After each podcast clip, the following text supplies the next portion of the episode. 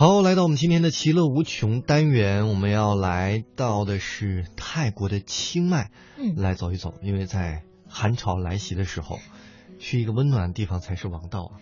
对呀、就就提到泰国这个词，就会觉得温暖了一点。但是你知道我在泰国，就是清迈的一个小伙伴，嗯他说泰国也受这一次寒潮的影响，嗯创了历史的应该是也是最低记录，泰国小伙伴都不淡定了。那他们现在应该穿什么呀？应该是穿长袖了哦。十呃，大概是当天昨天发的信息，十九度，其实也蛮暖的。对呀、对他们来说，他们真的不抗寒，热带地区嘛，十九度，他们可能没有想象过十九度以下的日子是怎么过的。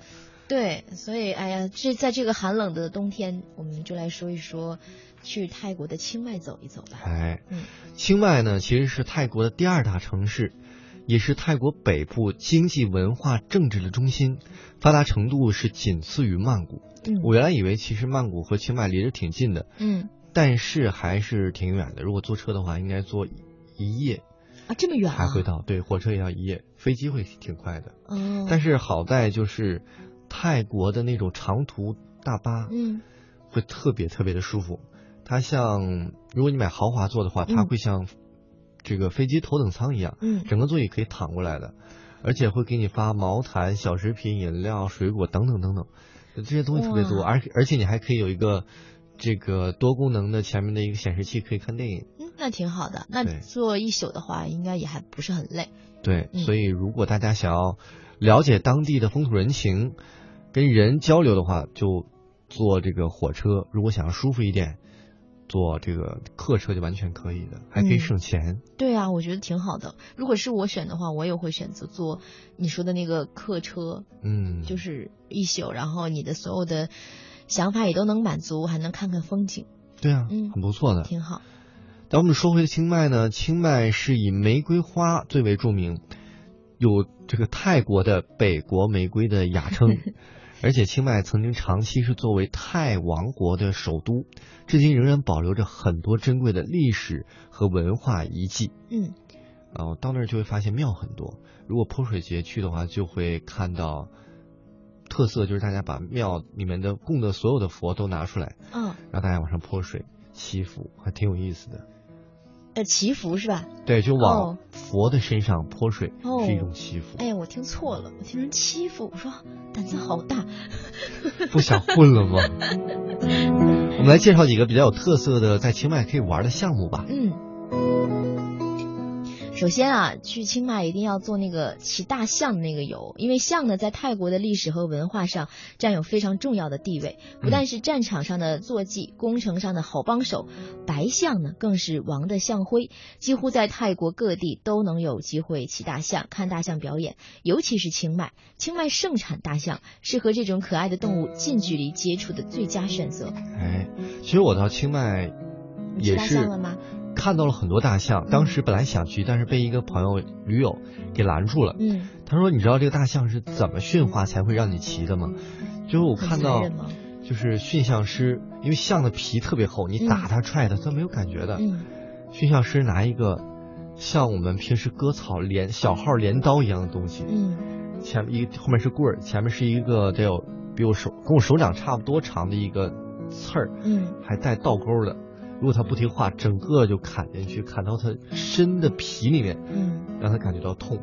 所以你会看到很多象身上都有紫药水、红药水抹着，对，就被训就非常非常的残忍。因所以为我它嗯。对，因为我我当时和爸妈去普吉岛嘛，然后也是做了那个象，结果结果下来的时候，我就看那个象，他们就被拴在那儿，用那个铁链子拴着嘛，它只能走一小步，就是它走不走不了多远，就一点点那个地方。你想它这么嗯大的一个动物，它只能。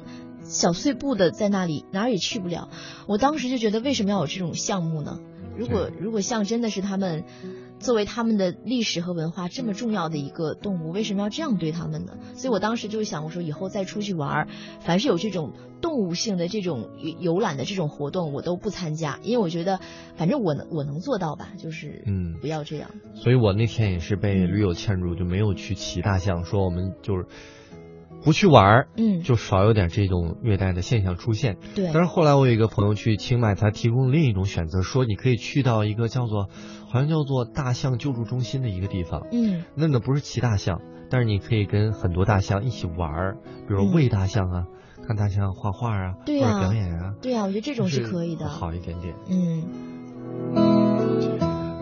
好了，这个看完了大象，我们再玩点别的。嗯我们要说的是荒野徒步和长途徒步，这儿呢是泰国北部的一个比较大的一个亮点吧。嗯因为这儿的交通比较纵横交错，游客们白天呢可以沿途穿越长满茂密丛林的山脉，晚上呢可以到山地部落的村庄来休息。那么民俗旅游和生态旅游的爱好者，呃，当然了，刚才我们就说的提大象嗯，可以在这满足，但是我们俩哈不嗯建议。对，其实也就是最近这段时间，十九度的气温，大家可以选择徒步。我觉得再过三四月份，嗯那是泰国最热的时候，嗯，三四十度徒步的话真要命啊。对呀，那是真减肥呀。我觉得现在应该算是最好的时候了。嗯，嗯，我觉得十九度对我们俩北方人那就不叫事儿。对呀。那其实接下来我们要说的这个，属于一些呃比较爱享受的人都会选择的一个项目，哦，这是我去泰国最爱的项目。就是泰式按摩和 SPA。在泰国呢，人们都觉得按摩 SPA 并非奢侈的享受，而是一种必要的健身疗法。清迈到处都有按摩 SPA 场所，久享盛名，价格还公道，服务呢也比较优质。来套足底或者全身的按摩，舒筋解乏，恢复活力。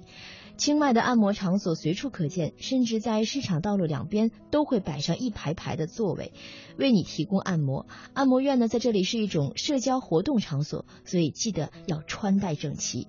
近年来，除了传统的按摩方法，水疗也日益流行起来。此外，草药热敷按摩、指压按摩、高油按摩、裹身。身体磨砂、面部保养和全天成套按摩，不管你需要什么，都可以找到满足自己要求的那一项。